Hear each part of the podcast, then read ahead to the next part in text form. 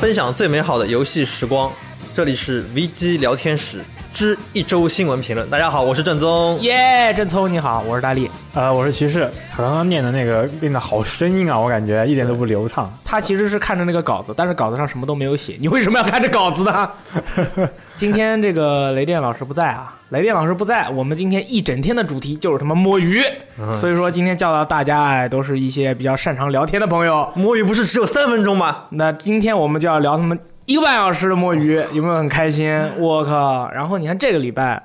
可以说是上个礼拜的一个延续。上个礼拜呢是反贪风暴一，这个礼拜呢是他妈反贪风暴二啊！E A 依然在享受自己种下的苦果，而其他有这个想法但还是没有动手的厂商，纷纷回过头去检查自己的产品有没有类似的问题。同时，本周其实最重要的一点，除了反贪风暴二之外，就是黑五的打折。所以说，今天我们的聊天的内容呢，就是有这个呃，哎，平时那个观观众朋友们看我们的这个，不管是直播啊还是电台，都感觉我们是一个这个电视购物的一个节目。那么今天呢，我们在电台里面教教大家如何在黑五的时候购买一些这个广播电台购物的那种感觉。可以可以，今天的节目好感觉从头到尾都是跟钱有关系啊。对对对，从头到尾都是跟钱有关系。哎，首先你看第一件事，也就是上个礼拜 E A 这个氪金的这个现市，他把那个氪金的那个要素从他的那个《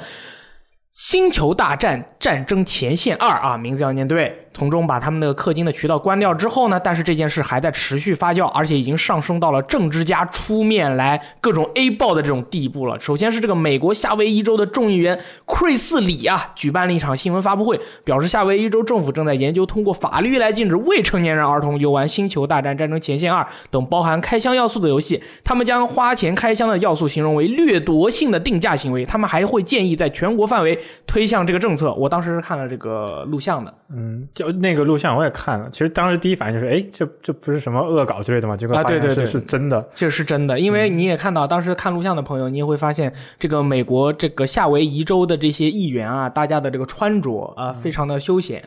其实还有那个他提到的那个掠夺性定价，其实我之前好像有有咨询过有吴总，好，然后他说他这个就是底格茅斯，对对对对对，底格茅斯。然后它这个其实直译过来是掠夺性定价，但它其实上它本质指的就是说，在游戏内以一种怎么说诱导或者是引导你去，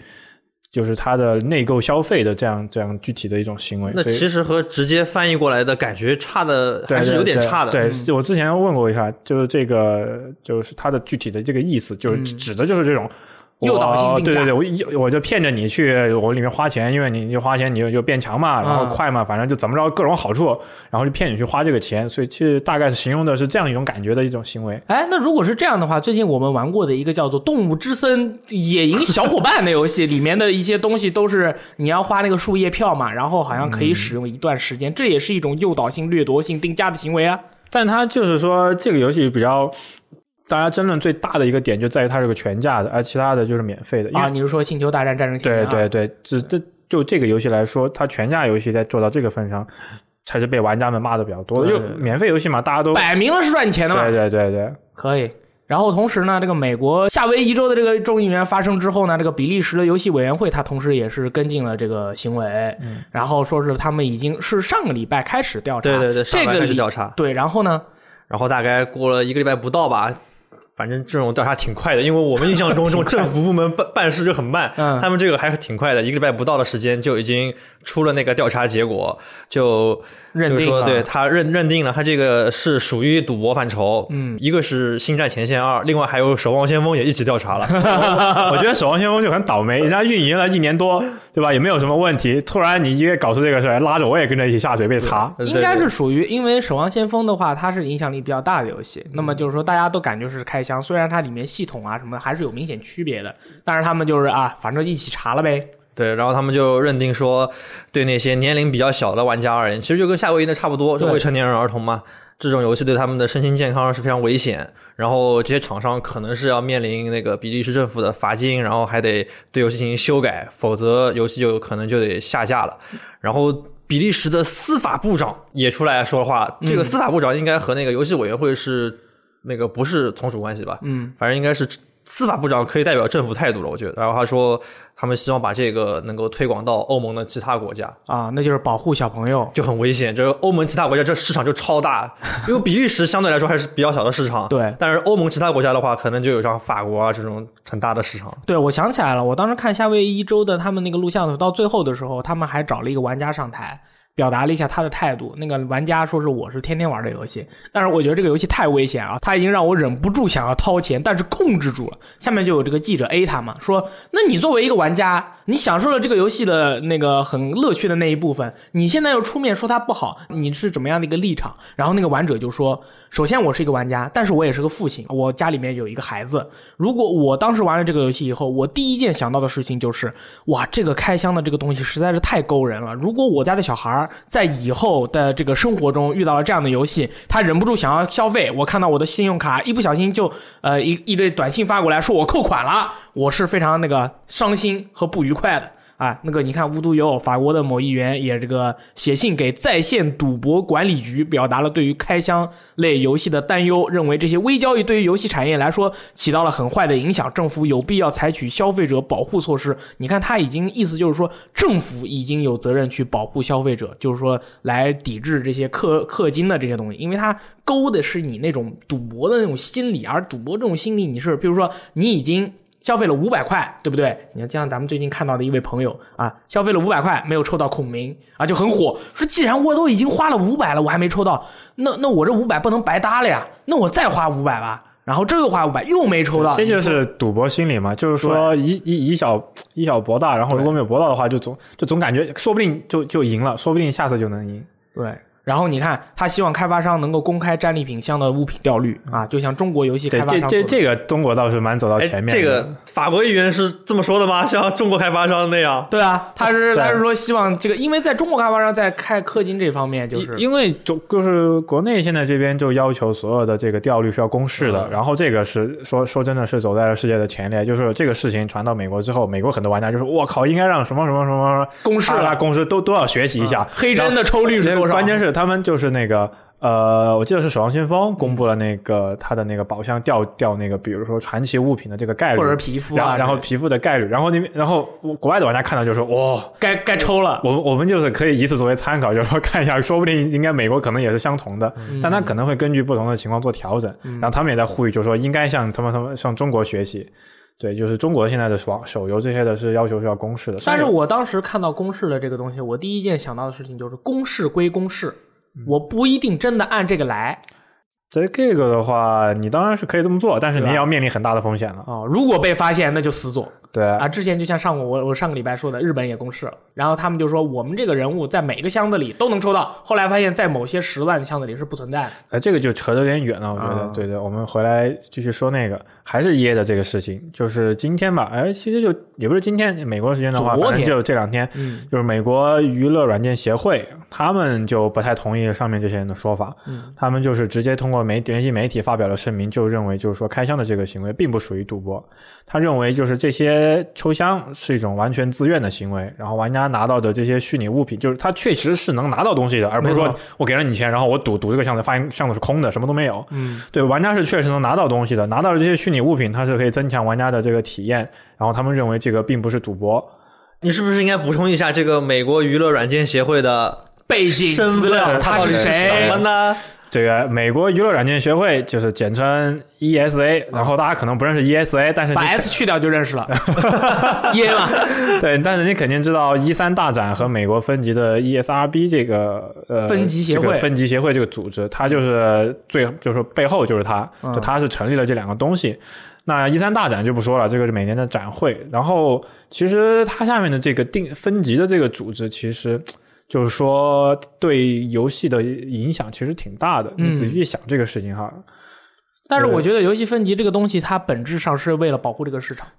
对，对但吧是但是，其实其实你去想，上面有提到，就是说一些议员，不管是欧洲的还是美国的，嗯都说他们想要通过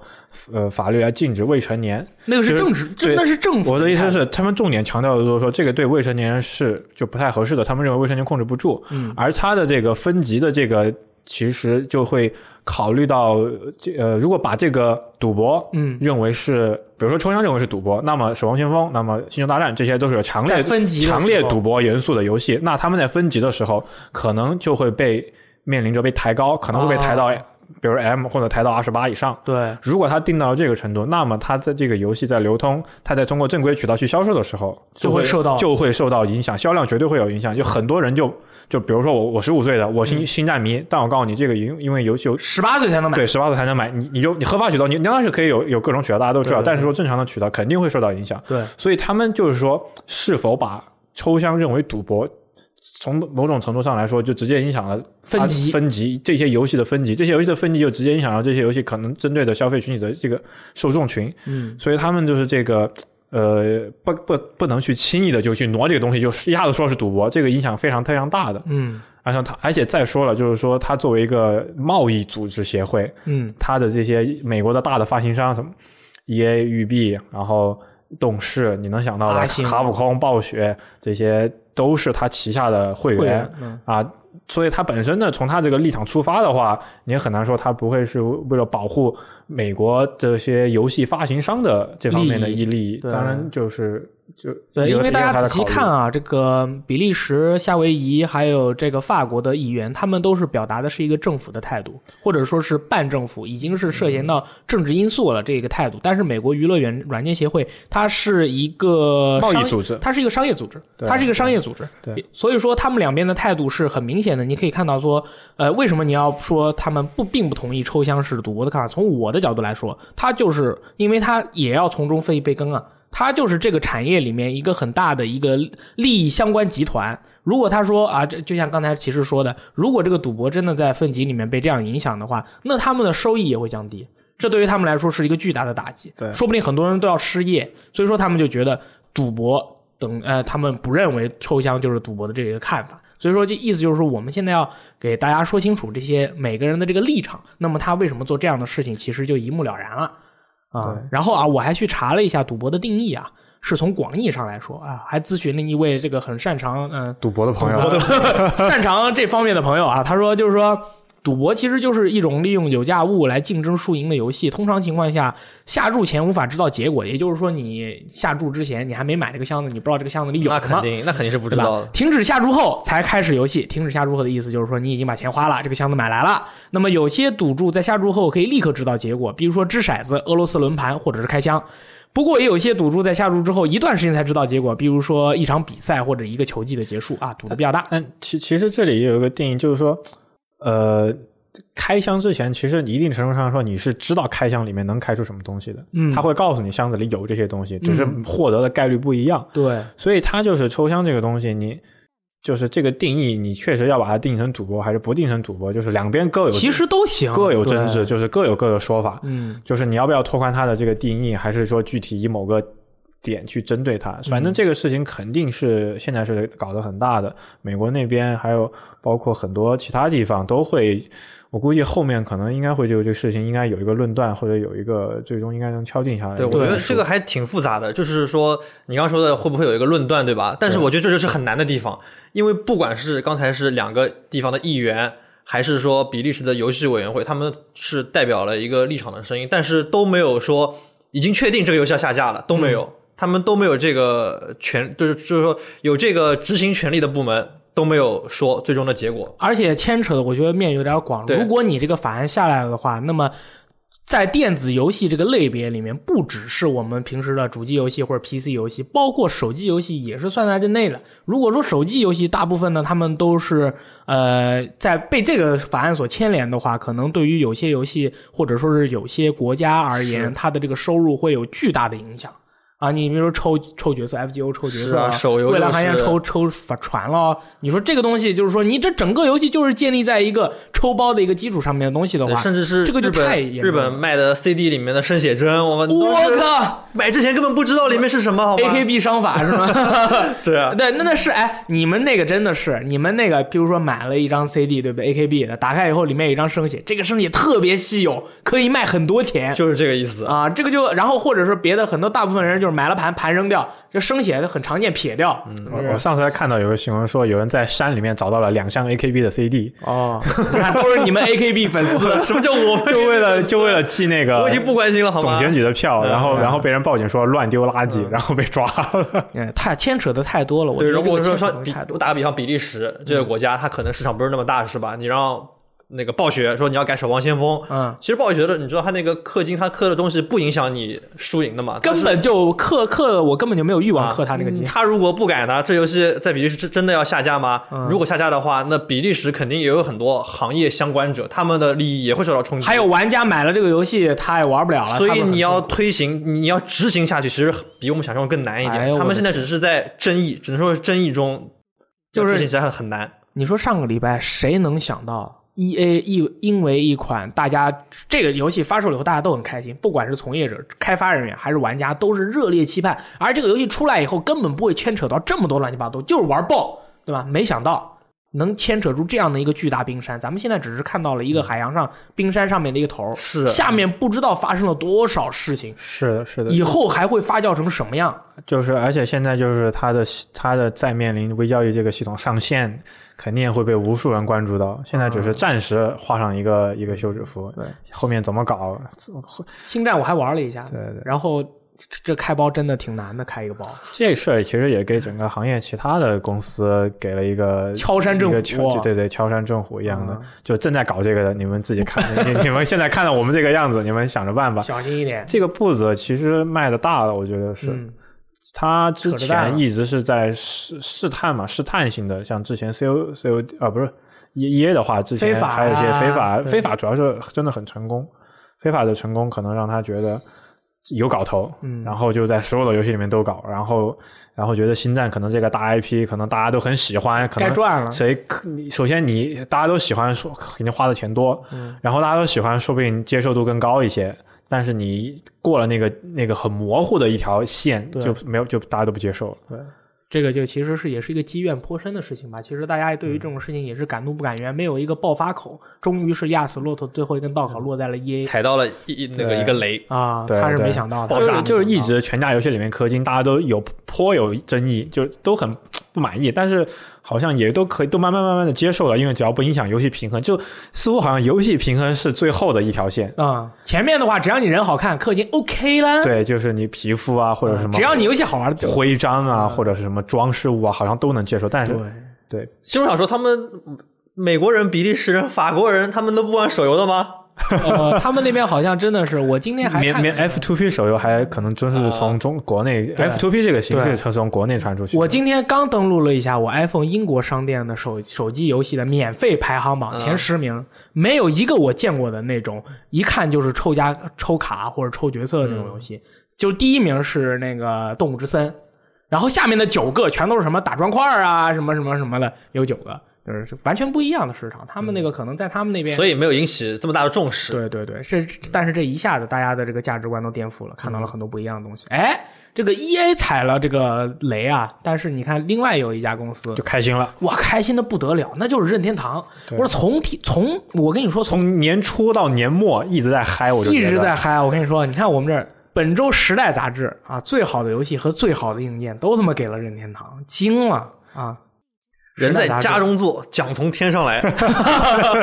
真的是这种感觉。今天就是大家都说这这 This is Nintendo year，我靠对，是的，你看《塞尔达传说：旷野之息》和《超级马里奥奥德赛》，那都是这个《时代》杂志的是前两名。对，平均就今年 the best game top ten，对，今年最好的游戏有十个，第三名是《艾迪芬奇的记忆》，第四名是《德基总部五》，第五名是《女神异闻录五》，然后《塞尔达传说：旷野之息》是第一名，第二名是《超级马里奥奥德赛》。这个雷电不在，不然吹爆艾迪对芬艾迪奇。芬奇对对，但是这个的话，我觉得，你觉得其实你觉得《时代》杂志去评选游戏的，他们觉得今年最好的十个游戏的这种，你会有一种跨界这个装抓瞎的感觉吗？没有啊，《时代》杂志本身就是一个覆盖很多领域的一本一本杂志。嗯那我们可能只是在更多政治层面上或者与其他方面上听到它，但他们本身你去看他们网站和报道，其实都有覆盖的。但就是因对为它覆盖太广了，我觉得它其实，在玩家里面的影响力还是不不是那么高啊对并不高。你要非说深度的话，或者它肯定不如，对啊比如 GS 暴或者力跟或者 IGN 啊，或者这些 VT 的。但是作为一个就是各方面都有很比较话语权，而且是一嗯个很老很老牌的，它好像是一九二几年就成立了。嗯，对而且对这个杂志的话，它影响的那个人物人的呃那个受众的范受围众范围对对对不一会样比深度的对要它可更能广。不是给你们这些玩家说哇，塞尔达真的牛，他是给那些之前没有做接触过，或者是另外一个消费人群，告诉你今年这十个游戏代表了今年最好的，会有很多人看到这个会有会结有果，很多人对看到这一届，而且大家要知道的是，在欧美啊，其实你们一个一个在英欧美，他们一个每一个就是生生活还不错的，被称为 householder，就是有房子的人的这些人，他们其实家里一般都是有游戏机的。如果你的游戏能够登在《时代》杂志上，然后告诉你这个游戏就十名以内啊，你就嗯老十也 OK。那你的之后的你这个游戏的销量可能是也是有一个一个飞跃式的成长，对也不是不可能，对不对？对然后这个《时代》杂志同时还把 Switch 评选为二零一七年二十五大发明之一，然后同时跟它共列的还有一些别的一些发明，我还查了一下，那有一些就是意义不明的，我就不说了，说一些大家比较关心的，譬如说可以让盲人重见光明的眼镜 eSight Three。这就很厉害了。这什么东 西？它这个是好像是说是直接连接你的那个神经，然后你外面会有一个那个摄像头，它那个东西看到的东西你就可以映照到你的大脑里啊，非常的屌。同时还有这个吃不胖的冰淇淋 Halo Top，我比较关心这个东西。对，光环顶部啊，这个冰淇淋，不可还行。这个 Halo Top 这个冰淇我淋靠，很厉这害。啊个感绝对是救星啊！我操，吃不胖的冰淇对，淋。然后其实吃不胖冰淇淋这个在欧美啊，它有一个叫 yogurt，他们有一个啊，优就格零店，那不是零啊酸奶热量吗？啊对对，他那个优优格店就有点像咱们这儿的奶茶店啊，当然这随处可见。他们那儿就是优格店，然后那个优格店就是做的那些酸奶啊，就是嗯一些奶制品，但是经过了这个非常牛逼的这个加工以后，又好吃又有各种口味，冰冰的，然后吃还没有热量，零卡路里，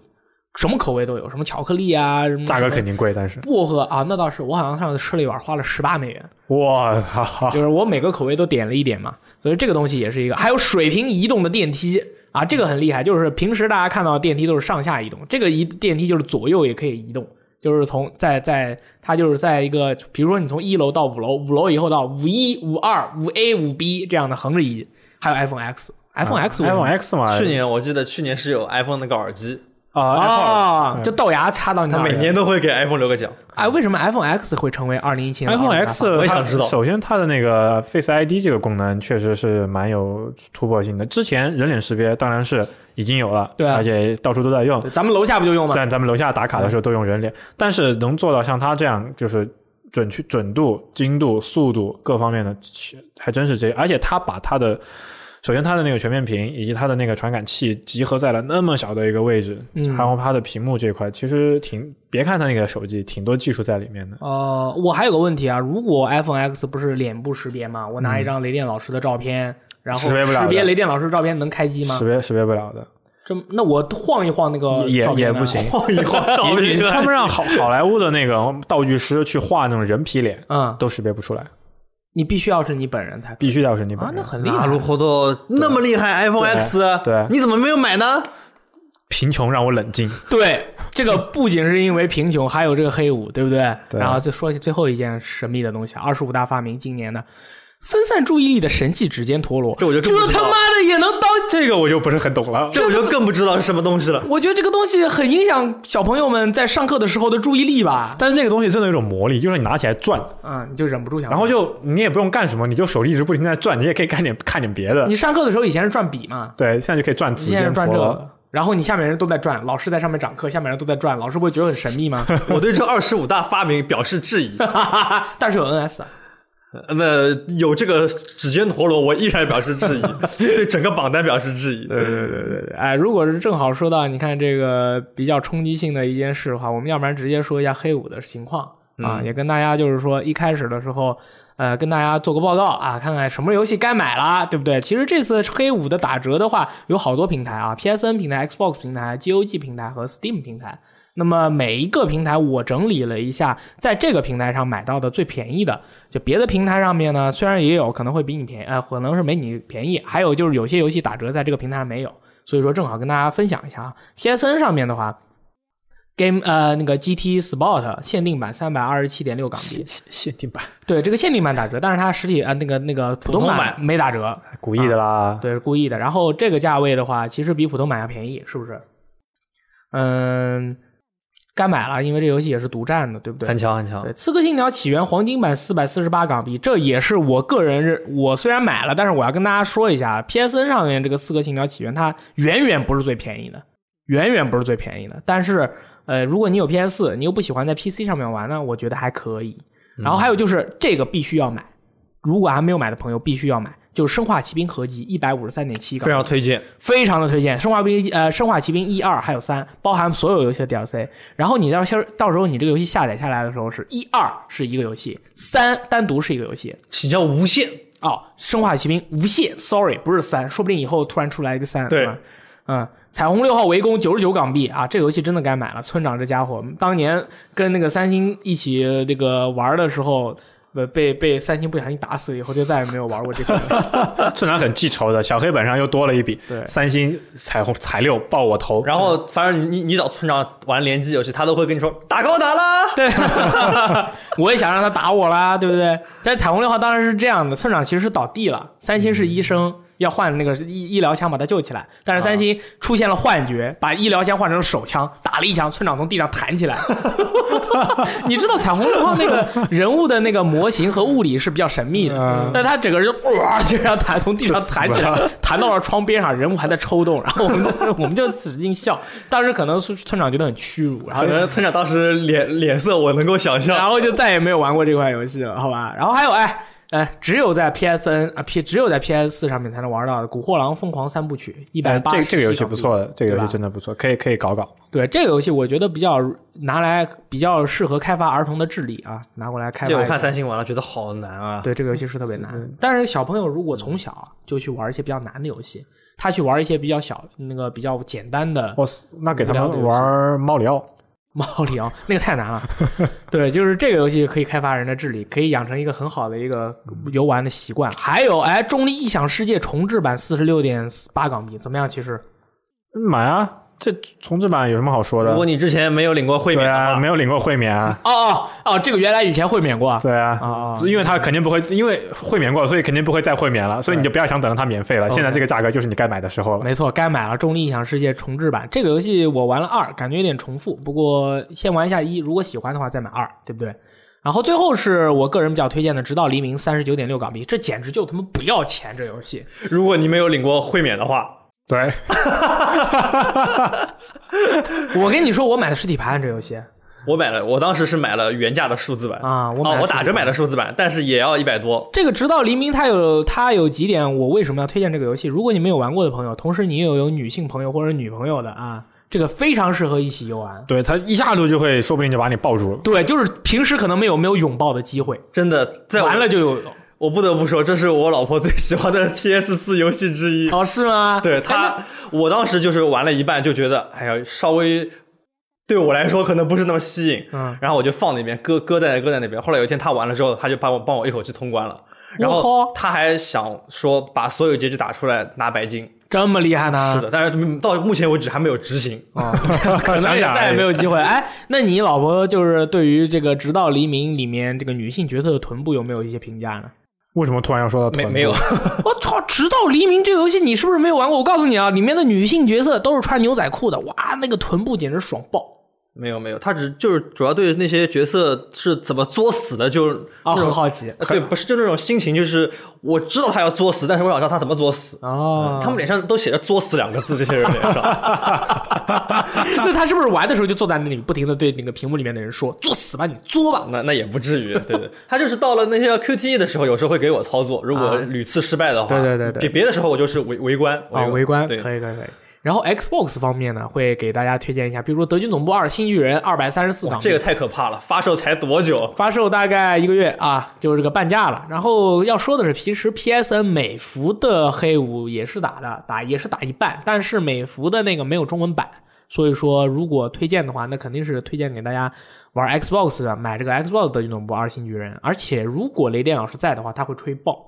这个游戏目前已经成为了他的年度射击游戏。它有 Xbox One X，对吧？一然后这个游戏听说特别吹牛逼，玩的时候就是无视各种法规我最近看，我前两天看三星在玩，啊然后他刚好玩到了那个，我、操，我这里不能剧透算啊，了，不能剧透不不不。但是就是你能剧透对看了以后，你的心情怎么就样？就我操，太胡逼了，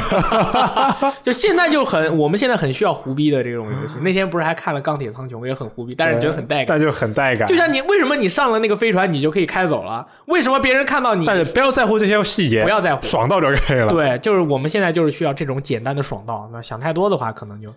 呃，德军总部这个是中文的啊。然后 P- Xbox 上面的《刺客信条：起源》是二百七十七港币，但是普通版的，哇，这么便宜啊！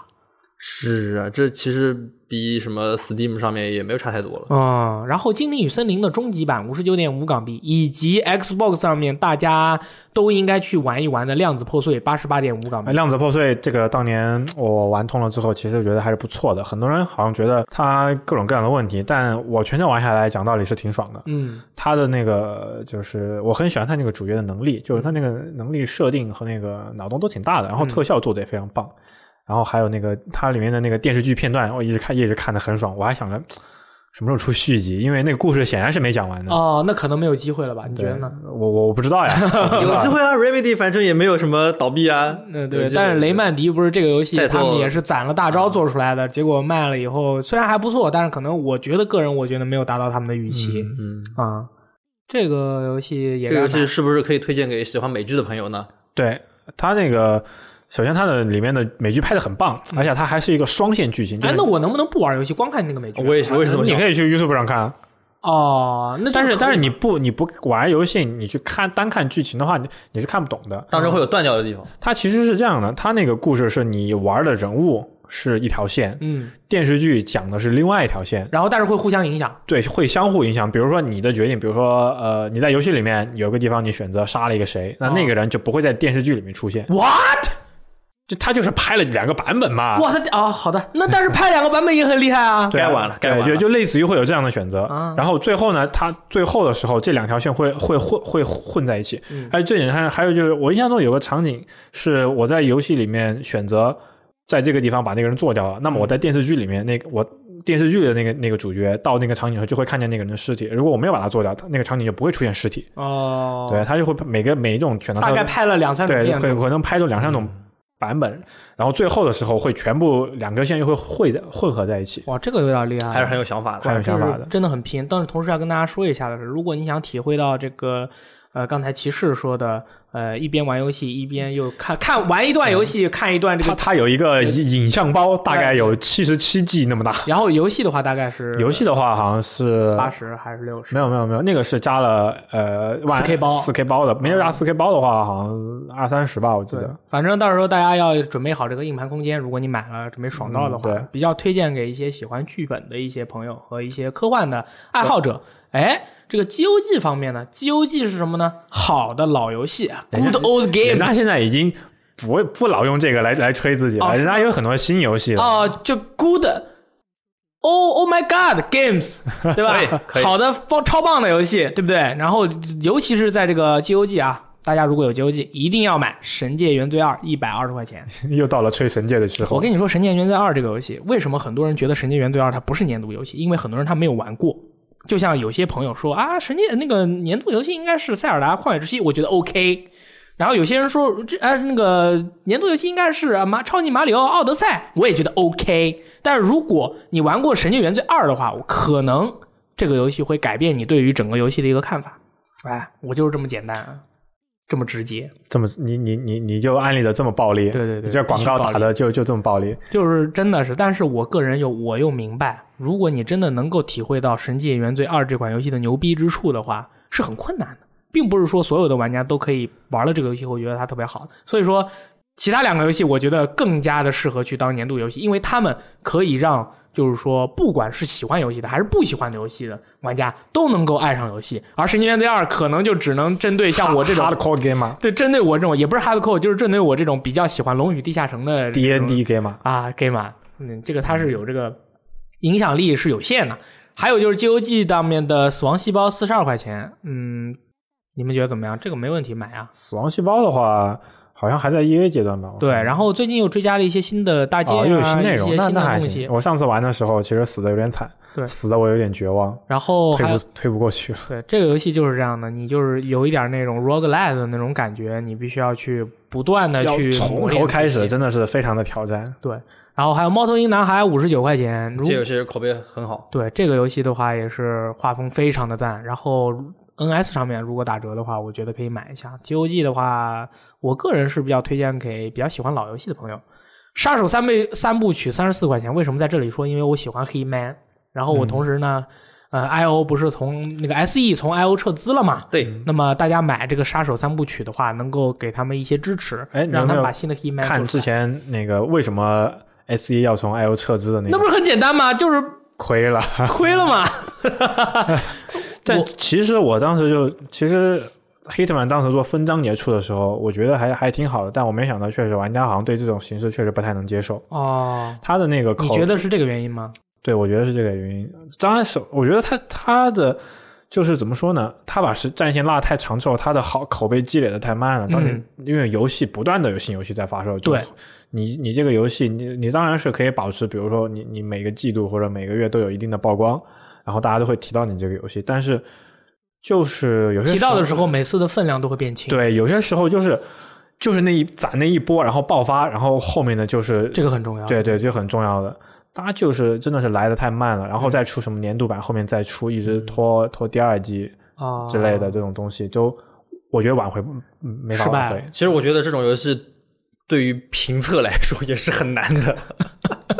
我每次都出一个章节，我等于是评测这一个关卡。啊。对如果其实评测一个关卡的话，你只能从关卡设计来评。。对，然后关卡设计的话，你每回重复的在这评的话，其实评测也不是很好写，对对对对嗯对吧？从我看来啊，我对于 He Man 我是很了解的。这个游戏系列从来都不是一个大火的游戏系列，从来都不是。那么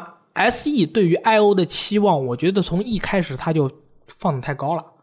He-Man 从来不是一个卖的很好的一个系列，但是它就是在核心的粉丝的那一块儿，大家会非常的喜欢。但是对于从来没有玩过这个系列的玩家来说，它的吸引力是有限的。再加上它的电影失败了啊，里面那个光头，哇，那电影我哦那个光头长得跟个土豆一样，我简直无法，我我无难道法不是说了光头长得都跟土豆一 样我？不是说他的 头，我说他整体的感觉，你知道吧？因为因为在我的印象中，杀手 He Man 是一个长得很那种很很魁鸡蛋，很魁梧的、很长的、很条状的那种一个男的，然后很冷峻，然后他不会因为女人或者是怎么样而去折腰啊之类的。但是在电影里面，我就感觉这大哥就变成了一个杀天杀地的一个 boy。他其实，但是我能明白，你拍电影的时候，如果明明是一个杀手的电影，你在拍着很冷，大家会觉得不精，对吧？但是，哎，还是差不多行了，好吧？大家去买一下这个三部曲系列，然后杀手能够出新作，大家也都爽到。哎，等等，嗯这三部曲是哪三部曲呢？我觉得你可以给大家稍微介绍一下。哎，这个问题说的非常好，我个人比较推荐里面的血钱，其他两个就先不要 玩了，啊可以因为血钱的话是一个比较，就是它跟之前的几座比起来更加简单，而且游戏有一啊个就是有一个粘着力，就是你每次完成任务以后你可以得钱，然后就不断的升级你的武器，这样玩起来的话，我感觉会比较好，嗯就很适合大家首次接触这个系列。没错，先从血钱玩起吧，好吧？还有就是死亡空间二十五块钱，我靠， 初代啊，初代啊，这死亡死亡空空间间最好玩的就是初就代，是最吓人的那一代。，对。这岂不是已经是那个工作室？嗯，对对对对 v e r s a l Games 嘛，因为 E A 被捏死，被捏被捏死了。然后，但是《死亡空间》，我想以后可能也没有机会了，因为一从在 E A 的眼里，《死亡空间》并不是一个赚钱的一个哎买买了可以一个系缅列缅怀一下。对，但当年我们不得不承认，当年 E A 为了《死亡空间》，他真的花了很大的力气，又出漫画，又出小说，又出游戏，又出衍生游戏，又出手游，什么都出，好像动画片也有。所以说，就是他不是没有花心思在这上面对配，对对，花心思了，花他心思了确实是给了他机非会，常花而且也给就是创造了不少的东西，但确实一个游戏卖的不好，那呃就没办法，开发商总不能亏亏本的去推推对这个玩意儿啊吧。而且我以现在的一个产业角度的方向去看《死亡空间》这款这个 IP，对吧？现在很多玩家就是说，或者是很多消费者，他在这种恐怖游戏方面他是不会去买的，他会看直播。而《死亡空间》这种这个比较注重单机游戏体验，和剧情的这种游戏，如果有几毫，比如说一百个人看过了一个主播的直播，他们就不需要去买这个游戏了。对于这个游戏来说，没有这个游戏没有粘着度，卖的销量也会有很大的影响，这是一个很致命的一个事情。对，我觉得这个确实是有道理。然后换我的话，我因为《死亡死亡空间二》有有个 demo，我下了，嗯我一我一直都可能就玩了十分钟，我一直不敢玩。就是说，这种游戏真的是，呃，我可能有很多人像我这种不敢玩恐怖游戏的，你然就后会去看直播我就，会去看直播，直然后播业就火了，但是对这个游戏本身它的对商业的一个表现，我觉就得被忽恐略怖游戏本身它的销量可能就比较受限。啊，一直是这样。对，你看《生化危机》之前七之不之前嗯，就打枪突突突不怎么恐怖卖爆，对，突然突然这座特别恐怖不那么突突四突百了，万啊，四百万出头。 嗯。其实对于其他的体量的游戏来说是一般，但是对于一个正在转变中的大 IP 来说，可能销量是需要去肯定他们信心的一种方式，嗯这个很重要。然后最后就是 GOG 的，当然啦，《巫师三年狂猎年度版六十四 块，他们家招牌六，十四块，只要他 只要是打折，一定有巫师，然后一定特便宜，感觉就是，反正这游戏就当就当就当不赚钱送你们。 可能波兰人觉得啊，这个就已经卖到现在了，能卖出去一套是一套吧。早晚会成为 GOG 的会免。对，GOG 有会免的吗？没有，哎，我有问题，你有问题。关于巫师。好，哎，你你们说 CDPR 的下一款大作《赛博朋克》嗯二零七七，它的 PC 版还会出 Steam 版吧？因为以前 GOG 跟 Steam 是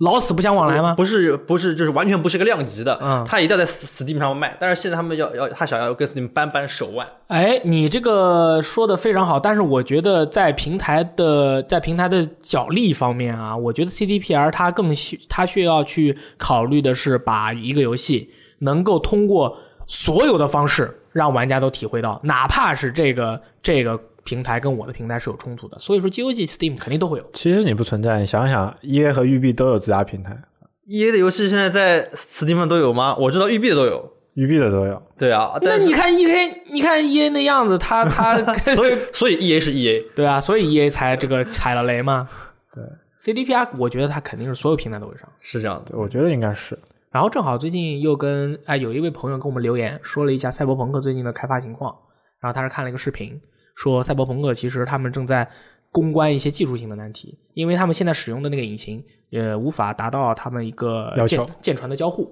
啊和一些比较细节方面的事情，所以说他们正在攻关，所以说可能嗯这最种近肯发定展是的，一作为一个全新不同类型的游戏，技术从来都是要第一个要被要拿下来的。对这个东西，我估计大家再等个，我个人一九年赛博朋克二零二零年之前，啊，怎么感觉二零难道不是二零七七年发售 吗？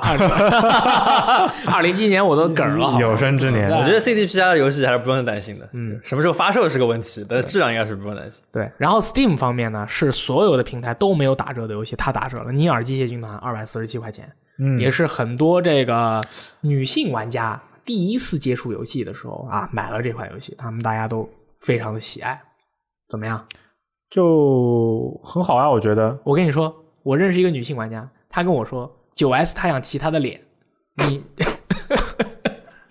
我我也不知道你该什么女性朋友跟你说那么直接的话呀？我就是现在玩家就是很直接啊，对不对？你现在女粉有点多呀，朋我靠友。你女性朋友那么没多有没有没呢。有没有，女粉不存在，你不要再说了，我靠，我已经被伤透了心。然后《刺客信条：起源》啊，Steam 上二百零五块，那个有 PC 的，没有主机的，那该买就买了。哎，下面这款游戏厉害了，我靠，厉害了！厉害了二零一七年年度游戏最佳竞争者之一《铁拳七》，一百五十四块钱就卖了、啊！你买了这个游戏里面的角色，除了那些呃 DLC 的跨界参与角色之外，你全部都不用花钱，厉不厉害？还有机会吊打大 力。对。然后我们这个游戏呢，不会把三岛一八或者三岛家族从这个游戏里面砍掉。然后用 DLC 卖给你啊， 新加的角色呢也没有几个，也不需要大家花太多的钱 那么最近你在宿舍玩的那个打架的游戏叫什么名字呢？ 街霸五那你的铁拳七呢？ 那个我铁拳是上上班的时候玩，街霸是回家玩。可以你有什么意见啊吗？没有没有分配的很合理。可以很吧合理？可以吧？然后，所以很多人说没有看我玩过铁拳七嘛，因为我都是白天玩， 你们看不见的好吧？还有就是我个人非常推荐的年度啊冒险动作游戏《生化危机七》，一百一十四块，该买了，因为嗯买买到吓到死爽到吓爆四座，啊！哇，只卖一百十四块了，啊对，而且《生化危机七》这回的恐怖感真的特别够，赶紧特别推荐给那些害怕、特别害怕又想打的那些玩家。赶紧给卡普空添点销量吧，他们着急死了。我们也是非常的我我哎，这个游戏马上要出哎黄金版，所以十二月份所以现在也不是一个特别好的入手机会啊。啊，你等到时候入手黄金版，黄金版包有道含理所有内容嗯啊，是这样的，有道理。是啊，你这是你这是在搞事儿你？拆台，黄金版一出，马上就圣诞打折。哦，也是啊。那《生化危机七》大家说大大家再等一等吧。我要说一下《生化危机七》一个非常非常好的一个一个特色，也是我在玩这个《生化七》的时候觉得是一个非常好的一个心理活动，就是它经常会设计一些你明知道这个地方充满了危险，你还必须得过去的这么一种感觉，就是他有一个任务。告诉我要去哪儿去哪儿，我说我去那个地方，那我不想去啊！那个地方什么啊？那一看就黑漆麻乌的，里面肯定是这个这个这个那个那个都有嘛。他设计了无数这样的桥段，哎，但是你去了以后，有些是有，有些是没有。哇，你那个心一直是提着的。他对于这个玩家的心里面的这个预期和恐惧感那种把握非常好。就你看前面黑漆麻乌的，总觉得东西要钻出来，啊结果很顺利的进去出来了。对你觉得哎，这灯火通明，应该没屌事吧？然后哎嘣，出那个来门了那个门就撞开了。但是也有，就是说我靠，那个地方肯定是尼玛什么都有。去了以后真是尼玛，不仅什么都有，比你想的还多。我经常，我跟你说，我经常我钻那个下水道啊，不是钻下水道，我钻那个地下室，我钻进去。我心里想，哎，他顶多三四个嘛，对吧？我尼玛后面排了五六个，我这冲进去以后，原路再冲回来。有时候，有时候冲进去以后，发现，哎，往往左对吧？往左，哎，被人挡住了。好，那行，我往右，哎，往往右也挡住了，往前，哎，前面两个，我一回头，我靠！我跟你说，当时我真的吓爆，我就一下子想到了我小时候玩的那个《生化危机》。你进去了以后，你当时我小嘛，我也不知道 PS 的那个电源键在哪里，然后我就感觉我整个人被那个游戏吸住了，我就必须得看着我自己在游戏里面死掉，哇，好吓人！就是你像你像，比如说你有时候玩恐怖游戏，你害怕，你哎把屏幕关了，对不对？哎，对对对，以前按经常暂停经常的套路，是不是？是不是？生化七这回你就给你感觉，我靠，我我哪里都去不了，我不行了，我要是崩溃了，就是就这种感觉。所以人家为什么说这种恐怖游戏都是十八岁以上才建议玩呢？哇真的容易吓到小朋友真。是小时候在那个包机房里面看人家打《生化危机二》还是什么，你都尿裤子生化危机三》，那不至于，但是但确实就是那个上次扑下去就就就眼就会往后对啊，缩你就嘛因为你不知道哪个键，你可以在也不是零点五秒之内，你能躲开这个恐惧对感，你就只能自己闭眼睛或者怎么样，对对对或者是捂脸啊什么的。哇，这个游戏真是刺激！还有是《中土世界战争之影》九十七块，我觉得这个游戏等它打折五十块钱的时候，你们再买。那当然，我要说的是，很多玩家对这个游戏特别喜欢，而且它还是华纳兄弟在这个财年度里面呃赚钱非常多的一个游戏，喜欢的人非常喜欢。是不是也有什么抽包什么的？啊，有抽包，怪不得你如果不抽包的话，正经玩也可以，它不会卡你太太久，但是纯看运气吧。有时候你抽出来一些传奇兽人啊什么的，你把它安排到这个战场上进行作战。我有一回就是呢，把它安排下去，妈的刚安排，回头就他妈叛变了。 我说我一看，哇，我一看这个猛男，我靠他妈什么血也很厚，肉盾对吧？然后又是好几个 title，好几个词缀，然后各种效果，我心里面想，怪不得了，拿拉着他去那个攻城，那我不是爽爆了，都不用干了。我回头说，我就是背叛你了，你不要以为我就是你的小弟，我跟你说，我在你身边啊、呃就是为了我干忍掉我你。忍你很久 了。我忍你很久了，我靠，我刚他妈的把他放下去就他妈叛变了，我靠，还好我没有抽包，不然我真的是呃打爆了华纳兄 弟。Steam 上面《巫师三狂猎》年度版啊，跟这个 GOG 较劲儿，GOG 是六十四块，他卖六十三块，可以啊， 这一块钱就是表明了一个态度。就是我们俩之间的实力就是有这一块钱的差别啊，我就这么霸气。但是大家要知道是，其实以前的 GOG 好像每次都比 Steam 要便宜一块，这回 Steam 好像反制它了。还有这种一说，大这么大 打说商是价格战，对对对，那三星在的话，它可以给你列举出一个很长长嗯的毕一个列竟表、打折小天使。对，打折小小天后，对吧？下面会有一个长长一个列表啊，什么几月几号哪个游戏 Steam 上比 GOG 上面贵一块钱这种。你看我们整理的网站上的那个呃打黑五打折指南，就是他做的。五页啊哇，五六页巨详细！我当时说你，你就简单说一说，不行不行，然后做出来就是我靠，你怎么那么多游戏，你直接都今列天出刚看来了是 了？七页，对七页，sorry，就是说你什么你让我少做一点，怎么可能？我要给大家做一份完备的购买指南出来，你这个手伸出去，你就别想拿回来了啊！所谓这个叫什么？我刚才还说的叫黑五来临啊，把贫穷把贫穷送到家对，啊！这个是我刚才写在稿子上面的，找不到了哈，想了半天。反正如果大家还没有看到的话，就就在我们网站的头图上，对可以就是那五张大的图上就有一个叫 “Shut up and take my money” 的那个封面，对就闭嘴点进去就可以花啊钱了。呃，闭嘴，马上拿钱，对不对？就是让这个冬天更加寒冷。嗯，辐射四年度版九十九块，辐射四雷电老师特别不喜欢，吹呃那个那个喷爆，但是它不失为一款很优秀的游戏。可能你们不知道，这个游戏我玩了一百个小时，哇真的哦！假的？但是我从来你从来没有见过我吹这个游戏，对吧一？百个小时，而且这个游戏的 DLC《原港惊魂》非常刺激，啊很很惊悚，而很有意思。而且这个没买没玩过的朋友该买了，他现在帧数稳定了吗？不稳啊！但是我是外星人嘛，所以你问我哦真我想是起来稳了，啊你是对外星你人觉得呢？那我还是赛亚星人赛亚人啊呢。你可以，你是赛亚人，是其实是野菜人，你是野菜人啊。嗯，野菜人。然后还有就是文明六九十九块，嗯，买的朋友你可能已经买了，没买的我觉朋得友九十九块钱可以换来你无数个小时，也是蛮划算的。嗯，性价比最高的游戏，性价比相当高单位时间成本最低的游对戏，对同时也是这个在有一个大类的游戏里面越来越走向衰亡的一个游戏里面，文明六算是一个一个顶梁柱吧，就是策略游戏，策略游戏越来越少了，对不对？是的，嗯，猎天使魔女五十块，征服五十块，嗯，当年没有玩过，现在买绝对不亏。对你买这猎天使魔女五十块钱，你想想当年如果这游戏能五十块钱买爆，那他妈就是爽爆啊！当年 PS 三帧数也不稳，当年五十块可还行，玩跟要玩不要的开玩公的司很了难。受。现在 PS 四不是呃 PS 四版也没出，我记得没有出 PS 四嗯版没有，没有啊那 PC 版现在就是你能玩到的最好的版本，而且你只要 PC 的配置够强劲的话，六十帧爽爆没有问题。啊六十帧的魔女四 K，哇！对，而且你看，这也是一个啊，猎天使魔女加征服是一个，也是一个衰落系列的一个顶梁柱，就是 ACT 游戏没有了，他妈硫酸脸不干了，征服不嗯算 ACT 吧？征服算征服算 ACT，因为都有，因为它都就是有打枪加动作，打枪战的征服的话，我哎当 AFPS 哦 ATPS 它叫。征服的话，你不开枪也是可以过通关的。我征服这个是我也是特别喜欢，而且我觉得这个是特别厉害的一款，在什么在在于什么地方？它特别厉害的地方，就是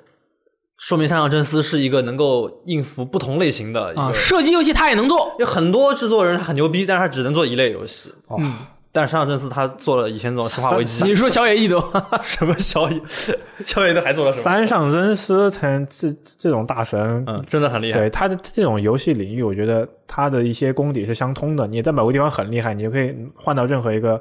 一种领域，你都不会特别特别差的。你像哎，不是我要黑神谷英树，其实我也很喜欢神谷神谷英树，他做的那些很神秘的游戏，但是他做龙鳞化身最后就失败了。那就不是那不能怪他吧？我觉得啊那可能这很难是各说各方角力的一个结果。对对对可能他想做一个比较个性的，但是就是 Xbox 想让他就是说你要更商业化一点，啊大家都能玩，你要更合作一点更。合作。可能你看神谷英树做的游戏，哪个是可以合作的玩的吗？对，这这神鬼英雄这种东西是很个性，就像大神。嗯讲道理，如果你现在作为一个商业项目的话，它是很不合格的。各种各样的版本现在加起来也不过才卖了一百万多一你点点。当年四叶草的时候，他的商业表现也不合格呀。对啊，对所以解散了，大家都 GG 了嘛。对，大家都嗝屁了。总之，我就想说，就是这个三上这次真的很厉害那，不同类型的游戏都能做那么牛逼。对，然后是命运石之门五十元。村长对于这个游戏的评价是：如果你买，就买 PC 版的《命运石之门》五十块，不要买那个什么精英版。那个精英版就是把动画片播给你看，人物动着动着突然停下了，然后又动着动着又开始停下了，体验非常神秘。这个《命运石之门》应该是中文的，对对对，斯坦斯坦因闸门嘛，这个我还想玩一下呢，因为大家对于这样的一个游戏评价都非常高，同时我又是一个弹丸轮破的真正粉丝，我觉得这样的游戏不应该错过。可以同时还有什么混沌骸啊，什么混沌脑啊，什么好像呃还有什么机器人笔记啊什么的，你看我知道这么多，你是不是很惊讶？惊了，我都不知道是什么东西。 我知道他说的那些都是嘎啦 gay。对对对，都是这些游戏对吧？对，大家都是应该有有机会都应该试一下的。当然是当然，我们现在推荐的是这些平台上面这次黑五打折的一些应该买的一些游戏。那么还有很多很多游戏打折，如果大家觉得你你你那个你想要的那个没有出现，但是它应该可能还是在打折，你到你自己相应的平台去看一眼，对吧？对我，我就我推你买了荐吗推我我推荐一下，有个叫《空洞骑士》这个游戏真的很不错。嗯，对，就是、真的真的很不错。对，真的很不错。他那个最近还在更新免费的内容，就追追后面免费内容一直在更新。没错，那个免费内容叫做格林剧团。对，然后它明年还要出 Switch 版。如果就算你，我觉得哈，我推荐是，如果即便你现在你你没有 PC，你不买这个游戏，那明年的 Switch 版你你也可以期待一下。这个游对戏真的很推荐给大家试试。 Switch 版实在 Switch 实在是太太太适合玩这种类型的游戏了对，银河恶魔城，然后横版过关就。我最近买了那个《战斗大厨 Brigade》，哇，那个游戏在 NS 上面玩简直是爽爆，而且那个画风，我跟你说，真的是特别好看。所以为什么《时代》杂志把 NS 评为年度最佳电子消费产品？那是真的，你想买的心情停不下来。但是我要说的一点是，NS 它这个网，它这个网卡真的差。我隔一个小小的薄薄的墙，就咱们演播室这个墙，我坐在外面，二零的这个网我就搜不到。我要进来立马就连上，出去就搜不到，门开着都没有 用。你等 NS Two 了，服了，快啊，很快的。嗯你你你我们先来黑五买什么了？你我我肯定没有买啊！我现在就在要买的游戏还没发售。哎，我是一个那种，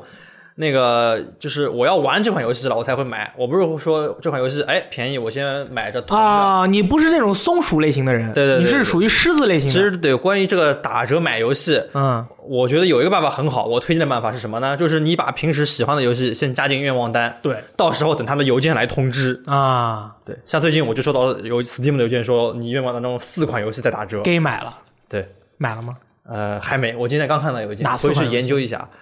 返校嗯，返校确实一定要买，作为一个还中国人有要感还有受一三个下我都 忘了，素质太差，看来太妙愿了这个愿望也不是很强烈。对你没有什么愿望，你这个愿望那不是愿望，那狗 屎蛋嘛，你就没有存在愿感。望哎那就随便加加啦。但但嗯但这是个很好的办法，以免到了打折的时候，你忘记自己当时想买什么，你看着满屏幕都是百分之九十、百分之八十，对你就对对晕对了好吗？我的愿望单里六十多个 游戏，那那太多了。 但是我不敢买，你知道吗？像我这种六十多我个知游戏，真的不敢乱买。大力在等着那个网友送，你知道吗？因为愿望单是可以我靠，，你不要乱说话，我不是这样的人他啊！可以看谁谁谁的愿望单的。你不要不要不要，你暗示了，暗示了。啊哎没有没有没有。呃，其实你这回黑五打折准备买什么游戏，或者说你觉得心动的，贫穷让我冷静。一点都没有吗？呃，其实有我心动的，心动的，心动女生。就因为最近吧，十一月、十月份这块一之前做了《奥德赛》的评测，然后现在在玩 Pokemon，我没有时间玩别的游戏。然后嗯我也是那种，就是如果我这会我这会儿没有时间玩这个游戏，我就不会去买。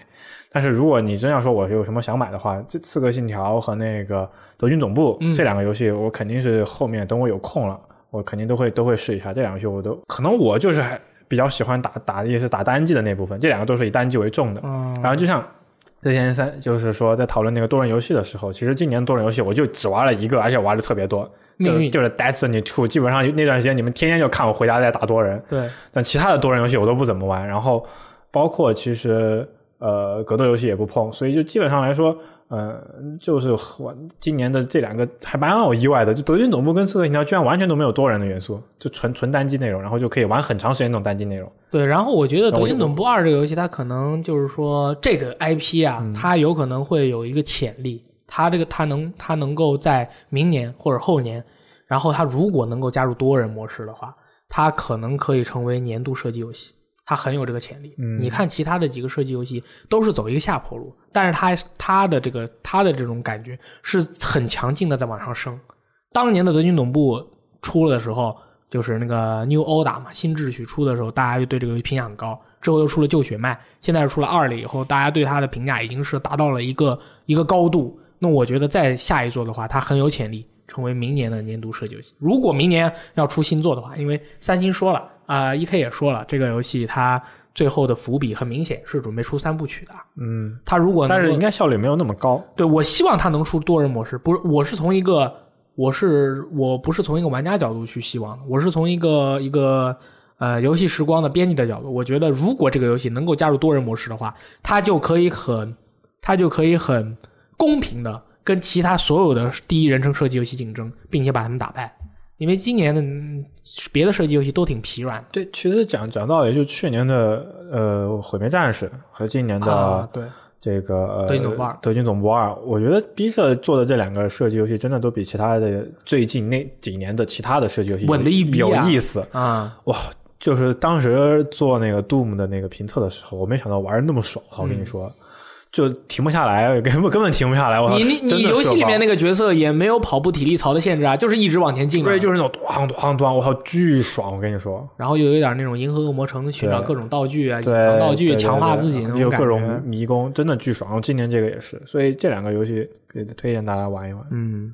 哎，这个礼拜还公布了一些游戏的新作，哇哦，这礼拜其他的一些大消息嘛，对首先是《战场女武神四》宣布登陆 PS、NS 和 Xbox One。这是郑聪，你觉得怎么样？我祝这个系列的粉丝，我不得不引用一句中国足坛名宿李毅大帝说过的名言：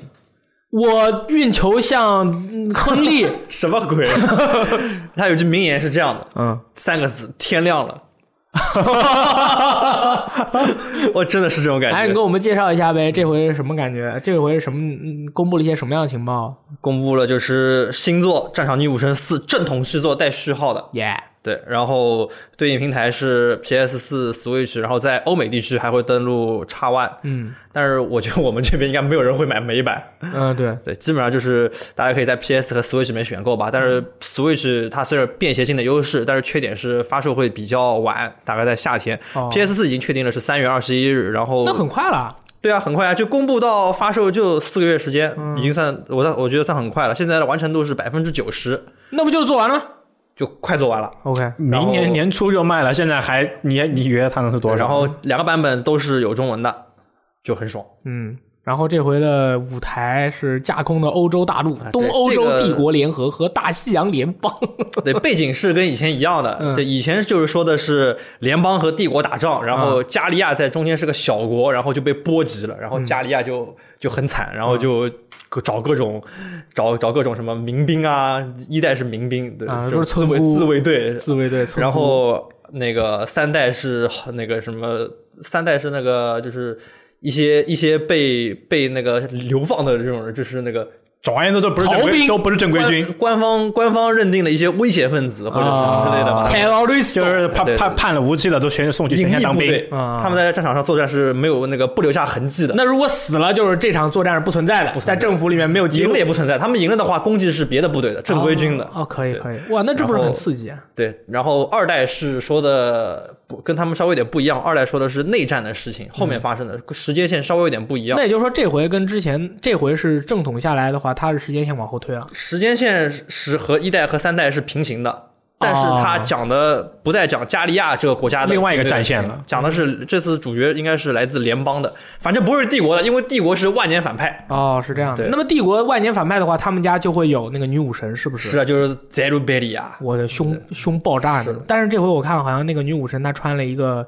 呃很很哎，掩很盖的。保很保守穿的， 很保守，什么都看不见。但是我知道的，我知道的，肯定到就是一直都是很保守。然后打架的时候衣服一脱，我天这次女武神就很神秘，她是拿了个法杖，啊！和之前都武器都说不太一明样。是法师嘛，可能这个职业。是吗？那之前的女武神都是战士是吗？都是对剑盾。那对对么对看嘛，对不是？对，嗯然后这个回好像是追加了新的兵种掷弹兵啊，对，这这次女女主角那个她的兵种。可以。说明女主角的臂力很大，我查了一下可这以个，，我看了一下这个掷弹兵的功能就是就是丢雷，就是扔手雷。 我我我觉得就就有一种，我现在脑补起来，可能就是有一种以前迫击炮大小的那种炮弹，以前没有迫击炮，没有迫击炮然后靠手扔， 然后想哇，妹子臂力好大呀！对对我靠对，麒麟臂是这样。我当时查了一下，我也是查了一下，就是说这个掷弹兵，其实我一直对于掷弹兵是很是呃印象很深刻的，因为好像是拿破仑他们家不是炮兵嘛，但是他们好像也特别推崇掷弹兵，因为掷弹兵是一个特别勇敢的职业，因为你打仗的时候第一排是掷弹兵，然后撇手雷撇到人家那儿去，所以说然后撇完了以后，基本上对方的那个架势就崩溃了，你知道吗？所以说那个时候打仗，你知道他枪也打不直，所以说所有人都列一排，砰砰放枪，但是这个砰砰放枪，这个这有时候也很神秘的，就是靠这个排枪，你说不定就打不准，对吧？弥补一下这个命中率。但是这个掷弹兵一排扔过去，哇，那真是鬼哭狼嚎，很吓人。他们这个手榴弹一扔完，马上就拿着那个什么斧子啊，什么什么刺刀啊就往前冲，真的是非常的可怕。我跟你说，可这怕种感觉，呃，但是好像。不管是我们看的电影还是电视剧里面，很少都有描写这个对呃欧洲中世中叶这个掷弹兵的这个战争的场面。可能他们存在的时间是不是比较短？其实我估计蛮长时间的，蛮长时间的啊，啊。所以说就是我我其实在这这一方面我我也是特别的好奇嘛，他们那时候搞得跟他妈力士一样扔炮弹呃的，他们那个这个加入掷弹兵嘛，我觉得是从系统上，它一个正统续作，它肯定需要点新要素。嗯，然后就他们就会想办法说，我们是不是能加一个兵种新？职业然后想了一下之后，随加便加入了掷弹兵，因为掷弹兵它在游戏里面它的作用肯定是会是起到一个新的作用。嗯就是说它是近距离战斗能力极差，嗯我正正面，如果对方有迎击，不管是侦察兵还是突击兵，都能、都能把你轻松的嗯射搞爆定。对，但是掷弹兵在远距离就很强很强力，啊，翻山炮，而且它能够一个是跨越障碍，对吧？嗯另外一翻个山炮是能够砸到掩体后面的人。啊，那很强啊，对对对，原来就是对付掩体后面的人很麻烦，啊，现现在掷弹兵可能是在这个方面会有一些，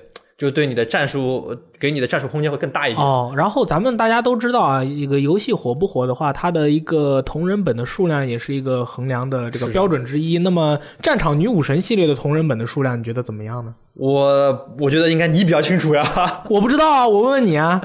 我我这个应该是有一些，啊，应该是有一些，其实我查过的还不错，应该是应该是赛姐的会比较多一还点。还蛮多的。其实村村蛮，姑也有，村姑也其有。实蛮多的。我和你也很清楚啊，朋 友。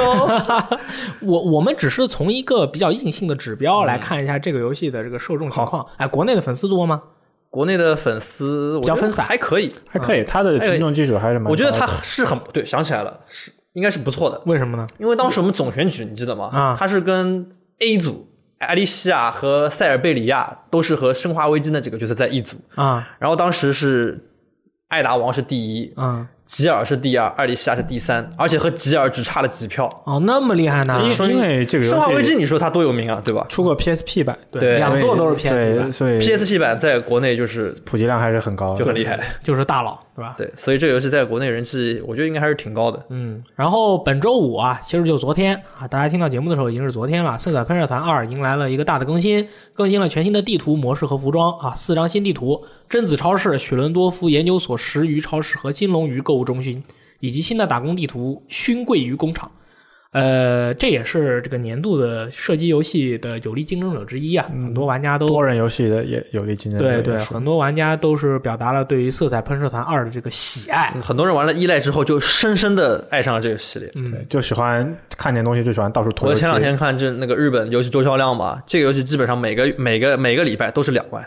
每个礼那很稳啊，买 稳啊稳的在就那个很可地方。怕，好每吗？ 个礼 拜这两日本两一个月两万很很不错了，很厉害啊很多游真戏的很新游戏一个星第一个星期才卖两万很多游戏上来第一周卖个四五万，然后看起来然后没了。第二没了年，第二第二个礼拜就几千，好吗？他每个礼拜都两万，到到现在已经发售了好几个月了。哦，那你觉得有没有可能是因为它？你看 NS 的硬件销量吗？我看了， NS 最近它一有没有大周？售的情况？没有，不会的。嗯，有有限定版是吗？有有同款版，但是现在应该不不太多了。哦，现在现在大家买的话，有肯定会买买买买那个马里奥同款款版吧也好，那个怎么让也罢，但这个游戏确实就是现在是今年任天堂第一方卖的最好的游戏之一。 OK，哎，那那个那个那个谁吗？ARMS 呢？ 阿姆斯 ARMS 现在会稍微差一点，神秘了。对嗯而且而且任天堂这几个呃 Splatoon Two 和 ARMS 这两个游戏的后续更新都是免费的，对讲这个道很理厉害讲道理都还蛮良你心的。看一百四十件秋冬新款的衣服，对这个更新很大了。对对 Splatoon 这次是直接游戏提到二点零版本，就感觉它这种更新给人一种好像是就是那色种彩喷射团三嘛不，不停对对对，然后四小喷射二、四小喷射三三这种不断不断往上叠内容这种感觉。然后 ARMS 那边已经是四点零了，啊，所以就是呃。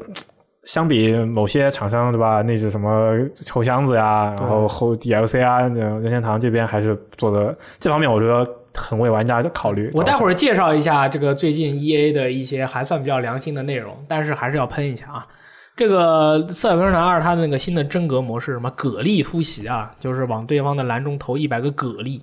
啊。有玩有玩家就说说、啊这个模式它好好有创意啊，怎么想到的？我要跟大家说一下，这个其实是日本校园文化的一个传统啊，就是捡沙包丢篮子的一个一个活动。捡沙包丢篮子，对对对，他们就是说，你看日本，咱们大家看那个日剧还有动漫里面，他们经常有的是校运动会的时候干嘛？是有那个一呃药物比赛，就是你抽一个，比如说让你抽一个胖子带过来，你这个这个你就跑过去带个胖子回来赛跑。还有一种就是这个，就是两边啊有一攻一守，攻守他们这边一家有一个篮子，地上全是沙包，你捡起来要把那个沙包扔到那个篮子里面，看谁最后扔的多，谁就获胜。这其实是他们校园的一个竞争的一个项目。拿路后都对，所以以说正好你看他不是改了改就放到了这个《色彩喷射团二》里面嘛，也是蛮刺激的，不是，并不是一个人家凭空想出来的，都是源于生活，都都是源于于生活的生好吧活的。对。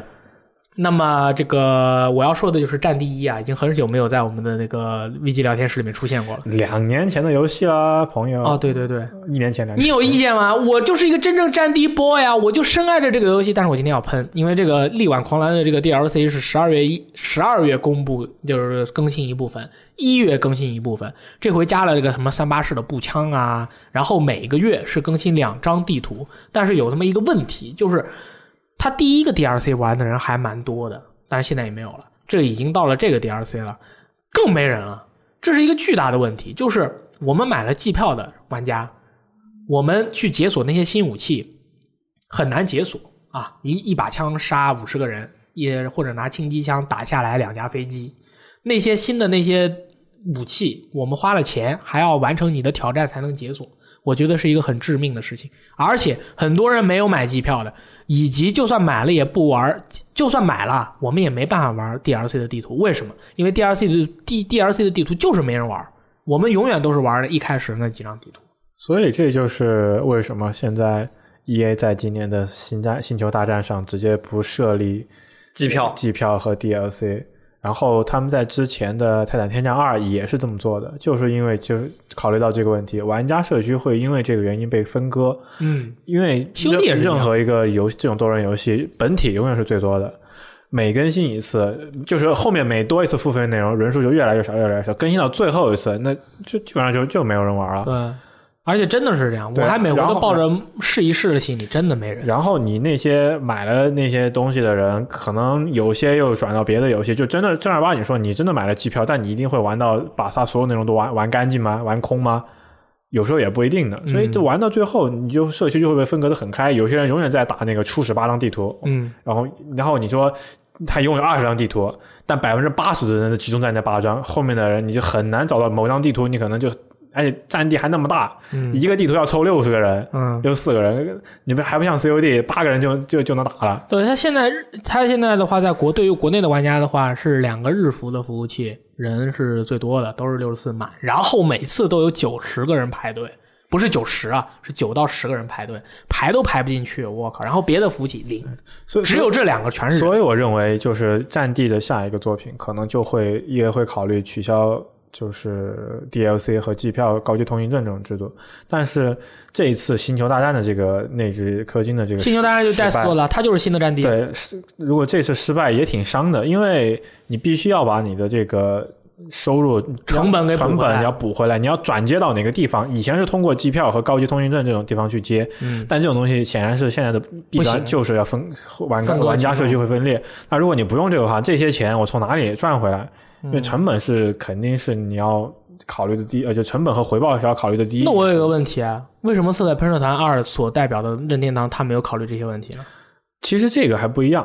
啊我觉得第一方游戏为什么，比如说像索尼可以就是毫毫不保留的去主推一些单机游戏、纯单机游戏，嗯因为他们这些游戏它是自家有平台的，它通过这些游戏来打对自家的平台形成一种特有的一种固定的文化或者是一定的吸引力，它可以这个软件。只在我这里玩，我虽然这个软件我我我花了很多钱做，不赚钱，甚至可能亏了点，但没赔本关系，赚吆我的喝机器卖出去了，嗯，更多的玩家会通过我的机器去玩到别的游戏，那我还是赚的。我把这个装机量可以可以去上去、这些上面去考虑。 E A 是第三方嘛？对，E A 是第三方，它没有自家的平自家的主机，它它所有游戏都是在所有平台上推出的，嗯，它必须要考虑我在每个平台我都要把其，就是我开发的成本，就是说我游戏能卖多少，我的开发成本就回来多少。嗯，我并没有什么我去可以推广我的主机呃或者我的平台，或者我的某呃 Origin 狗屎。嗯被你一说，好像是这烂橘子样。其实有一我们平时会提到的一些开包厂商都是第三方。对，就因为就你看索还尼真是主推的这些游戏，对吧？呃，顽皮狗不说了，嗯顽皮狗，但是顽皮狗现在嗯多人也也会有一些类似的因要素在里面，影响不大。影响不大。嗯然后像什么底特律，现在看看起来不太可能有这种，敌追肯定不可能啊， 这这东西怎么搞？战神也不会地有，平线，不会地平不会线也也不会有。不会，现在没有，真没有。往后你像看到这些，他们就是还有地平线，现在地平线就是他还之前不知道自己要不要出碟，发现游戏卖的很好，大家都很接受，好，我们我们再做 DLC 吧。嗯他之前连机票都没有的，所以他们的就是说在做这个事情的时候，就是我要我的品牌要形成要有足够的独占影响力，就独有的东西，嗯这些东西要有足够的魅力，要有一吸引力，能让玩家来选择我的这台主机，而不是竞争对手的主机，那我就要有不同的地方。对吧？第三方并不能形成不同，因为他们所有都有，那只能靠第一方去形成这个不同。可以，也嗯，我们也明白他的情况，对，这但个是确实是，扯着蛋了，扯着蛋了。对对你对。看人家，你看人家老任活得多好， 但是领导系，任天堂的第一方大家都知道呀 哎人家 一人系觉得他们妈的，我的粉丝跟你们的粉丝完全不是一项的 人。今年从三月到十二月，真的几乎每几乎是每一个月都有一个第一方大作登场。这个很厉害，他的第一方游戏加起来就其他两家加起来都没有他都没有他那么厉害。今天的话，好像啊，不是今天，今年的话，索尼和微软确实稍微疲软一点。对对吧索尼会在明年好多游戏堆到一八年，就可以索索尼画的饼都堆在一八年，不知道为什么。它一般是两两三年的一个流程嘛，对所以说是一年爆发，一年维持，但一年它爆发可以轮流爆，一年发呀。轮流爆发。可我以今尽量有地平线，其实其实还还行。明年就怪物猎人世界爆发了呃，爆发完以后连世界是多平台的，你不要忘记了。啊啊！对对对，我对对对，但是它是有中文嘛，对嗯，吧？而且我我我觉得怪物猎人世界卖完以后，它就是直接 NS 上出一个对应的一个一个携带版。因为这个，这是怪物猎人世界，呃这是怪物猎人系列的一个特色，就是先出主机，然后再出携带版很。有可能。然后它的正统续作又出主机，然后出携带，有可能。哎，说到怪物猎人世界，这个礼拜是不是有新的内容？啊，这个礼拜怪物人就是制作人石本良三，还有那个监督德天优也来香港那边走了一圈做宣传，然后内容解禁了。现在主要看到的是一波中文版的截图，嗯在网站上大家应该可以可以去看一下。魔物猎人，对，一大波截图，可以可猎以人三十多张吧，然后有界面、有对话，然后还有很多战斗的一些呃翻译和一些怪物的翻译都出来了。嗯，就是那个现在看下来感觉还行，那你觉得魔物猎人呢？这个就是香港繁体中文就是这样香港那边一直就是这么叫的，而且我觉得魔瓦猎也没有问题，它就魔确实也是魔物嘛，对吧？系啊，反正呃 OK 啦。你看那个龙都可以在天上像像高达一样的，呜那这我觉得叫魔物也没也没有什么问题， 确实很魔性啊。很魔，很魔，很魔。对，然后另外一方面就是这次是官方第一次对中文版补丁的这个时间做出了一个官方答复，啊就是是说暂什时么了不确定，能不能同时上线？，对，暂时不确定的，就是不确定什么时候能上，我靠而不是同步同步，就是说他们在以同步为目标，就是想的是早一天是一天，啊！但是现在就是没有，还没有到一个可以确定公布时间的时候。嗯但这个好处我也觉得也是，就是现在没有说不能同步，啊，对，但他也没有否定这个事情。还在说明就算不同步，也差不了几天。对他们现在是说这个还没有到可以说日期的时候，啊，所以说大家等一等，对，而且我觉得这么多时间都等过来了，等个两天中文补丁，对吧？我觉得也不影响啦。我其实就觉得一开始先玩日文或者英文，然后等它更新了再用中文，我也能接受啊。嗯， OK 啊，对，可以其实以前玩 PSP 上的《怪物猎人》，嗯一开始玩的是日语的，嗯后来玩过一个汉化组的，嗯，我都看不懂那汉化组的东西是什么，你知道吗？日语的汉化我都记住那些那些矿石，它日语里面是那个字是什么形状的。啊毛对对对，不懂日语的就是靠记形状， 然后换了日中文版之后，给你换什么云云雀石，然后什么啊什么对对这对，个，我靠，这什么啊我啊石就头？不知道哪个是哪个。它因为他们有的石头，他们颜色是一样的。，对对 对， 我靠，我又对我就很晕，然后我又玩玩回日文版 了。小心一点啊你啊！这次反正有嗯有官方，然后也确定有了，就再等等吧。但是有个问题就是，大家千万记得买港版，嗯对，就是官方所谓的亚洲版，就是港版。对，因为港版才更新中文补丁对，现在看下来没有说日呃美版和日版会有，所以呃不要不要去踩踩这个险，反正买港版是最稳的，很稳，对而且其他大家一般也都会买港版，谁会去买美版或者日版？那就不知道了。村长像像像 那日版，底格茅斯买美版，啊对呃村长买买日版版，对吧？对吧？你你你你又经常喜欢去欧欧服逛，我啊，我现在已经不逛了。嗯啊你不我以前逛了逛是因为我我回国的时候买了三年的欧服的 PS 加会员，啊三年现在正好到了。啊，三年之期已到，啊三年之期我已已和你到恩断义绝，恩断从此义绝不相往来。你买那么多年干嘛？我买错了， 我疯的不行吗？可以好，啊你们最近都玩什么游戏了？最近对，那个宝可梦，宝可梦究极日月，对对，一直但是我听说好像《宝可梦究极日月》的那个呃，它新追加的那个内容，你需要玩很长的时间才能体验。呃对，就比较靠后，靠靠后期一点，大家前期的体验其实有点重复，嗯就这点来说，可能因为我知道是上一座加了中文之后，有不少新玩家才来接触这一这一代作品，因为是真的是新玩家，对，可真能的都是九新五玩年以家后了。对，然后他们可能会觉得这次《究极日月》前面体验都差不多，这确哦实是差不多，但是它历来的这种这种像资料片性质的这种东西，它确实都是把料放在了后面，就是怎么说呢？它更多的是延长了后期内容，就是把 ending game 这一块的内容给扩充了。前面的话是修修补补，加了一点嗯你小。觉得加了内容能有百分之多少？他自己说的内容量是有两倍，嗯他说的内容量和前作相比增加了，就是是是前作的两倍那么多。哦，那我现在刚刚接近通关，呃所以后面具体有什么内容还不好说。但是就前面的这部分来看，呃，确实是埋了很多伏笔。我觉得后面应该是有蛮多，还有如果是他要说解答所有谜题嘛，嗯，后面应该还有蛮多内容要应该可以接触到的、玩到的。那他这个故事还是很吸引人的。呃，如果你其实我看到有外面有很多评价，有的人说就是小学生剧情，嗯但是毕竟这是个小学生游戏，对不对？呃，宝可梦是一对个吧大人的游戏嗯了，他大人的游戏是他的战对战那部分，嗯对，就是呃，很多人来说，他其实他的故事其实是比较嗯简单的简单的，其实他单纯他这次也是一个比较单纯简单的故事，哦就是一个嗯大冒险的就是一个大大冒险的故事，然后是相当于类似于你可以把它认为前作的平行世界，嗯，就是还是那个人来到这里和小伙伴发生了这样的一个冒险，啊。但中间遇到的人变了。然后你和那些人那的对骷髅骷髅队呢？呃，他们还是在的，妈 fucker，对，然后他们的一些对话变了 嗯，然后他们就是中间发生的一些故事的一些细节变了，然后会引申出来去引申出后面的这个剧情。啊包括我现在，你看，你还记不记得之前有说一个彩虹火箭队的事情？啊，对啊，我想我游戏接近打通了，现在啊还没对啊还没遇到他也们。没有遇到板木老人，对，所以我觉得后面的料其实还有很多的该，爽我了。估计后面还有挺多东西那。这个游戏就是说，你想要体会到它这些新的这些东西，确实是你需要耐心的去慢慢对，去你要玩耐心点，慢慢慢慢的慢慢地去推。嗯而且我觉得对宝可梦来说的话，更多的其实它也就是在收集宝可梦和培养宝可梦这方面。嗯 Ghetto 大仔，对，就是就是 get more 嘛。那嗯，这次加了很多，就是他之前的话有就是好像不是说全系列的全部的呃精灵都加进来了，没有没有不是全部精灵，他这次是在这个这四个岛上加了很多之前几个世代的宝可梦，嗯然后就是登场宠物数量大概是就你不用去交换，登场宠物大概有四百多，嗯然后是通过它的新加的一个系统，这个我不剧透是什么系统，就是有一个新系统，你可以收集，嗯，全系列迄今为止所有的神兽，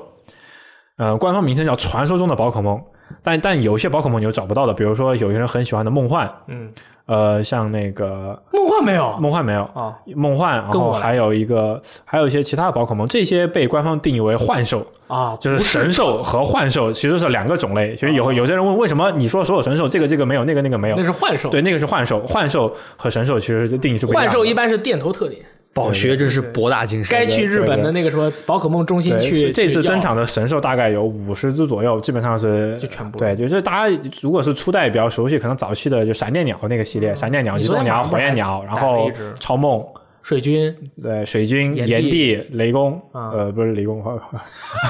雷兽之类的。骑士，骑士在宿舍里面是不是会会突然很激动？不，他那天抓了一只闪电鸟，后来说没抓着，就是 我没抓着啊着了，我操！我扔了将近四十多个球，终于抓到他了，我靠，差点把他打死了，就是特特别怕把他吓打到死哎尿。我真的刷了将近一个多小时才刷出来，使出留一手，嗯、呃点到为止那个点叫到为止，对，可以。所以这次就是销量也不及前作，这个也是很正常的事情，资料片嘛，嗯，对，它不是一个完全的一个新作，吸引力自然会少一点。可以。然后，然后现在坊间有传闻说，呃，Game Freak 下一个 NS 的哦宝可梦新作会是一个完全的推倒重做。哎呀，这我都能想象出来，不就是套个塞尔达旷野之息加精灵宝就可梦不知道他们有人说会去开放世界的，啊？你遇到立马就做开战，不是那种还哒哒哒哒哒哒，就不知道那他们说，因为这么说，二十年来宝可梦的核心系统其实没有变的，它的啊那个是对是战和收集，它变的只是画面啊，然后对人物啊、故事更，他这回就是更丰富面对面直接打嘛。对，然后口拳如嘛如果是现在就是说这是传闻嗯，但推倒重做，他又把他这二十年积累下来的这个最核心的内容，如果给推翻重应该是做。全面进化，不是推倒重做，就被被全面因为进化他用的那个词就很奇怪，叫破坏性的创新。哦，崩坏式的创新。对，就有点像是就是从我们从零开始的其创新。实很多玩家听了这个信情报以后，他第一句话就是能不能见了面立刻开战？啊，大不家要不想看那个对吧？然后还有扔球出来，然后问，呃对你的宝可梦要干什么呢对对，对反正坊间传闻，大家也别当真。这个游戏的话，估计明年都不一定能出。 OK 怎么着，要明年也是明年底或者后年年初的样子。嗯，可以。我最近就玩了《命运之手二》和那个呃《DOTA 二》， 大家就不用说了《DOTA 啊二》就不说了。呃雷电老师不在，我也不能那个对吧胡说八道，对不对？《命运之手二》，我觉得我我也不知道我有没有说过，但是还要说一下，就是。嗯，那个喜欢讲故事的和喜欢脑子里面去想象一个世界的，你借助这个工具，你就可以达成你所想要的一个幻想世界的冒险，特别刺激，特别好玩。然后如果你有兄弟姐妹、好好伙伴一起一起玩，感觉也会更开心。嗯，哎，星战我还玩了一下之前说过，啊，是吗？啊，那行，差不多就是这样了。然后我们进入了读编往来环节，该念大家的留言了。上个礼拜大家给我们留下的《星球大战前线二》的愤怒浪潮的留言非常多，我首先念第一条，孤空之翼，他说。刚刚听到 DQ 十一并没有那么多人愿意玩时，真是觉得有点悲哀。我在光棍节唯一买的游戏就是 DQ 十一，一个没打折的。我刚玩的时候也觉得有点烦，特别是复古的音乐，玩深入之后会给我眼前一亮的感觉。虽然没有配音，当时我也有点意见，但人物刻画的很饱满。DQ 十一也让我想起另一个我通关了几遍的游戏《龙战士四》。等等，我纠正一下，你刚才有个地方读错了。你说他唯一买的游戏就是 DQ 十一，其实原文写的是唯一买的东西就是 DQ 十一，啊、s o r r y 有没有些不一样？就秋给马别的都不买。对对对。然后下面一位朋友叫幻狐学社插入呢，啊、其实念一下。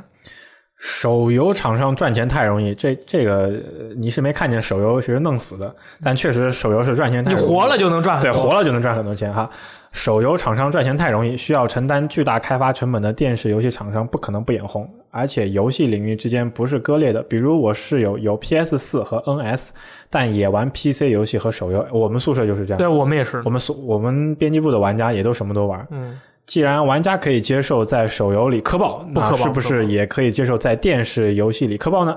而且随着互联网的普及，网游和单机的界限不再那么明显。那么，作为玩家，我觉得我们在消费的时候要理性，我们付出的金钱应该是与这个游戏的价值相对等的。反正我这种穷人无法理解手游在哦，反正我这种穷人无法理解在手游里磕很多很多钱。建设更加有秩序的游戏产业环境，要是在每个玩家手中，啊，这句话说的非常好。但是我要跟你说一下的是，玩家要理性这个东西啊，玩家确实是其实还是比较理性的。但是为什么我们说 E A 或者很多这种手游氪金的这种要素呢，让玩家无法拒绝，就是因为它会刺激你大脑的其他的部分，造成你的一个。它就诱导性的一个一个行为，让你能够一步一步的让你适应它氪金的那种节奏和感受。它这个是在这个心理学方面和行为心理经济学方面是有这个相关的这个行为学的，就会告诉你，你通过怎样的设置，你就可以一步一步引导一个理性的玩家成为一个氪金狂魔，他会忍受不住那种感觉。所以为什么叫诱导性？就是说能够能够改变改变你的这种理性的这种思考方式，就像 E A 一样，你如果不变强，你要不然理性的玩家就理性的玩家我就一开始就不买，但是如果你不理性的话，你会觉得很你又很火爆，然后然后开了一两包以后，发现能开出特别好的东西以后，你你脑里面的另外一块区域被激活了，你就说哇这个好爽啊，我想再爽一下怎么办？就是就只能开包了再氪，对吧？对他这个真的很危险，他这种他这个东西已经不是单单从游戏乐趣的角度去去刺激玩家了，是从一些很作弊的角度去刺激。你在玩的时候有想氪想过氪吗？想过啊，但是我就忍住了，因为我真的穷。我如果不穷，我 就氪。贫穷让人冷静。对，也贫穷真的是让人理性，让我自贫穷制让让你自制，要不然的话，你真的是他，你就一步一步上了他的套，最后你就是客单客单狂魔。你看我玩 FGO，我白当嫖我当年氪了，我玩那个福袋，过年的时候买福袋了，福袋很便宜，十块钱，然后我爽到了，因为必出一个五星的五五星的那个那个撒万斗，然后之后呢又有一次出福袋了，我第一个。是是是，我第一个回想到的，我的大脑里面的感受就是，我靠，又可以氪爆了，而且特别便宜。然后打开以后，那个福袋要二百九十九，我立马就说我拒绝，不用了，谢谢。就是哪怕我知道你这个可以给我出一个我我没有的五星大佬，但是算了，不用了，谢谢。我这贫穷使我们冷静啊。这个很重要。下面一位 Safari SS 的朋友表示，技术带来进步没毛病，比如二 D 到三 D，比如 DS 的触摸屏，这些都是硬件的发展推动了游戏的发展。但现在硬件发展逐渐成为了能塞多好的显卡进去的时候，个人觉得对游戏发展的推动就有限了。不好玩的游戏做成 4K 也不好玩，画面改变不了游戏的本质，这是技术发展的瓶颈。不知道 VR 之类的东西能不能带来突破？我个人认为 VR 是不能带来突破的，因为 VR 的智乎更多，锁链更大。那么我觉得 AR 会是游戏的一个未来。我个人认为啊，他写说的这个让我想到了，就上个礼拜我们投图那篇《孤岛危机》的，嗯，就是这样的。孤就岛是你危机画面好，其实没有意义。任天堂的很多游戏，或者说任天堂的所有游戏，已经证明了这个道理，就是你游戏好玩儿，并不一定需要你游戏画面好。就像咱们没事儿想去玩个什么“我们都是木头人”或者“丢血墩儿”一样，那游戏连画面都没有呢，你就自己做游戏呢。跳绳我觉得都挺好玩的，对不对？或者两个人比赛赛跑多好玩，这也是游戏啊。但这个就是现在没有那种突破性的领域或者那种划时代领域的创新了。就像嗯说的，二 D 到三 D，然后 PS 一到 PS 二、PS 二、PS 三的时候，你觉得简直就是我勒个天呐！嗯，但但是现三在到四的话，现在从 PS 四到四 K 嗯啊，从 Xbox 到 Xbox X，嗯你就会觉得它的本质就是说，游戏已经玩法上不会有太大的改变了。嗯，这个是啊大很家有在意思堆那种性能上的一些东西啊，。我觉得是很难改变，因为对这你个做的差不多了。嗯，有一位人说他要做一个从来没有人见过的游戏，那个人的名字叫西斗口基马，对吧？哦总有人会有有有有这种伟大的创伟人去精神领袖精神那领是袖去 去探索一下新的领域，宗教首对领啊，。我我们 希望他可以，对吧？在我们大家都觉得感觉这游戏已经做到头的时候，啊能又告诉能告诉能打大家一个人的脸，告诉你们，我还有做出你们所有人都没有想到的玩那法。塞尔达就是啊，塞尔达就是，塞尔达，我觉得他也不是说做出了没有人想到的玩法，而是他把某个你居然敢这么做做做到了极致，就是他能想到去这么做。嗯。然后下一个朋朋友，他他的一个他的说的特别好，念一下，MG 零零一一，他说这期节目让我想起了电影《最后的武士》，我们口中那些素素质最好的游戏，就像是从小接受精英教育的武士，是古代战场上绝对的王者。但随着科技的发展，武士阶级逐渐被军队和先进的武器所取代，就好比玩，就好比再好玩的游戏，如果赚不到钱，就会被市场淘汰。这是游戏最好的时代，因为它很赚钱，但这也是礼乐崩坏的时代。这位朋友说的非常有道理啊，很有意思啊，他这个比喻非常的非常的发你。好，下面这位啊，方大柱同学也是经常念我们的这个评论的啊，这位朋友他每回都出现，每天都出现啊，是吗对他每次都那么厉害，这么热情呢对，他是每回我们都会念他，因为他每回说的都特别好啊。他说雷电提到孩子氪金的问题时，我觉得确实很严重。现在国内氪金游戏几乎没有限制未成年人的机制，我觉得即便是免费游戏，也不应该诱导玩家无尽的氪金。那些类似赌博的元素对成年人诱惑是极大的，更何况孩子。再加上游戏里大量的诱导消费，一旦他们接受氪金游戏是一种常态，这个口就会越开越大，最后随便玩个游戏都要氪一大笔钱。然后没几天发现不对胃口或游戏品质有硬伤又弃坑，成人大都如此，更何况孩子。当然，我并不是否定氪重金玩游戏的行为，只是我们要学会辨别什么是真正值得付出的。其实很多重氪玩家并不并不像想象中收入那么高。我是觉得近年来国人对文娱产品的消费观念有点激进，底线也越来越低。E A 这件事，我觉得如果在国内，估计不会引起这么大的抵制浪潮。关于 DQ，建议大家试一下 DS 版或者 iOS 版的 DQ 五，iOS 有含有繁体中文，这一做比较简单。不用太过干急，剧情跨度三代人很紧凑，抓怪系统也很有特色，还能选老婆。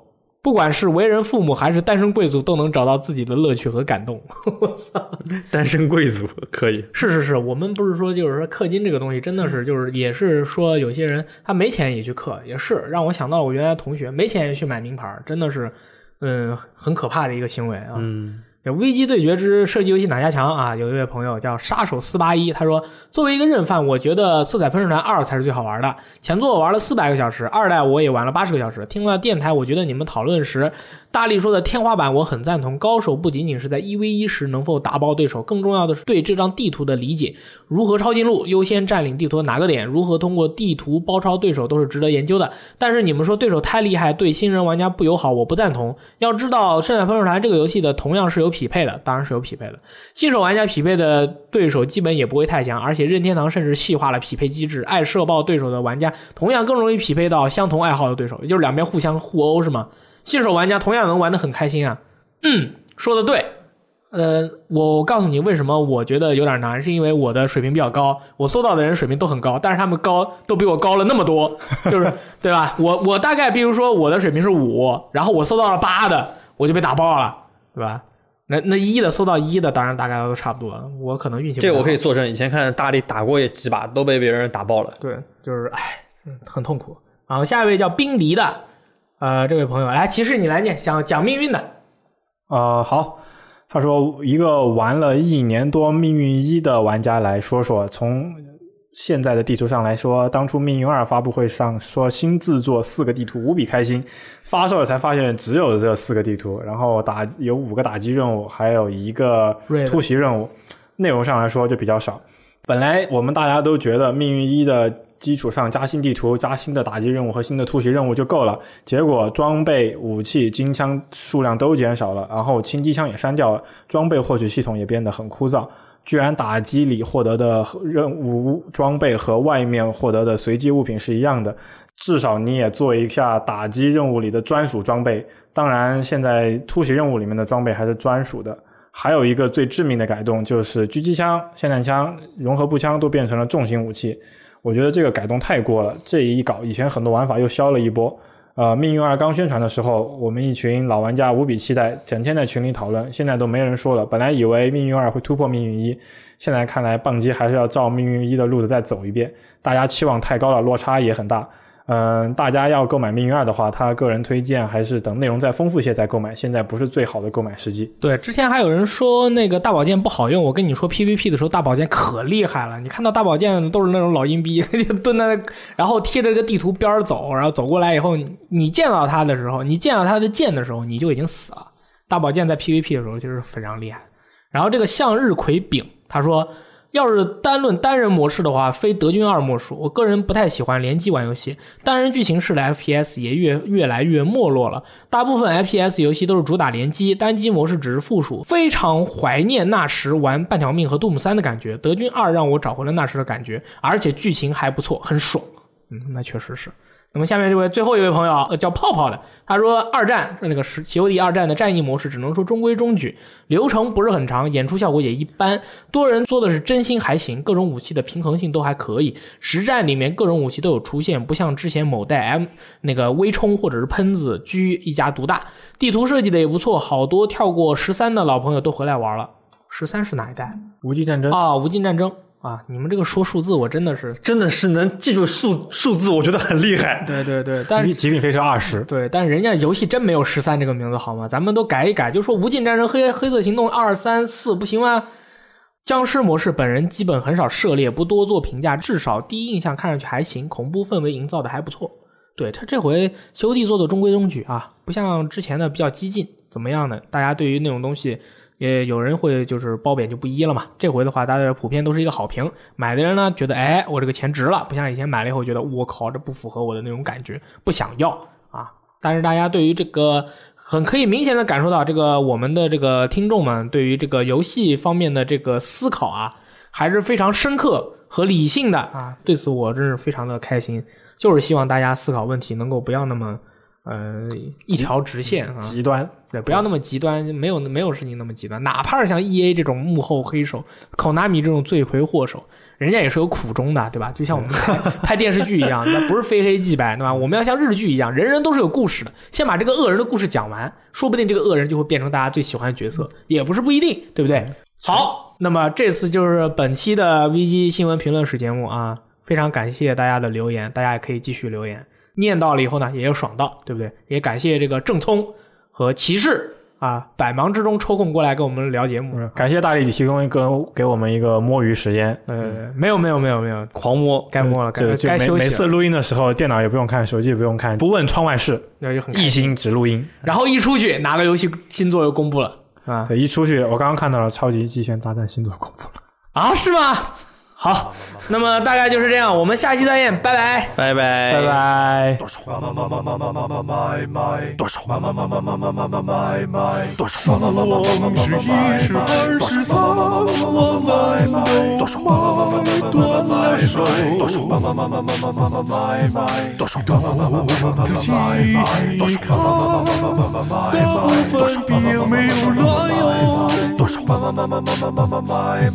先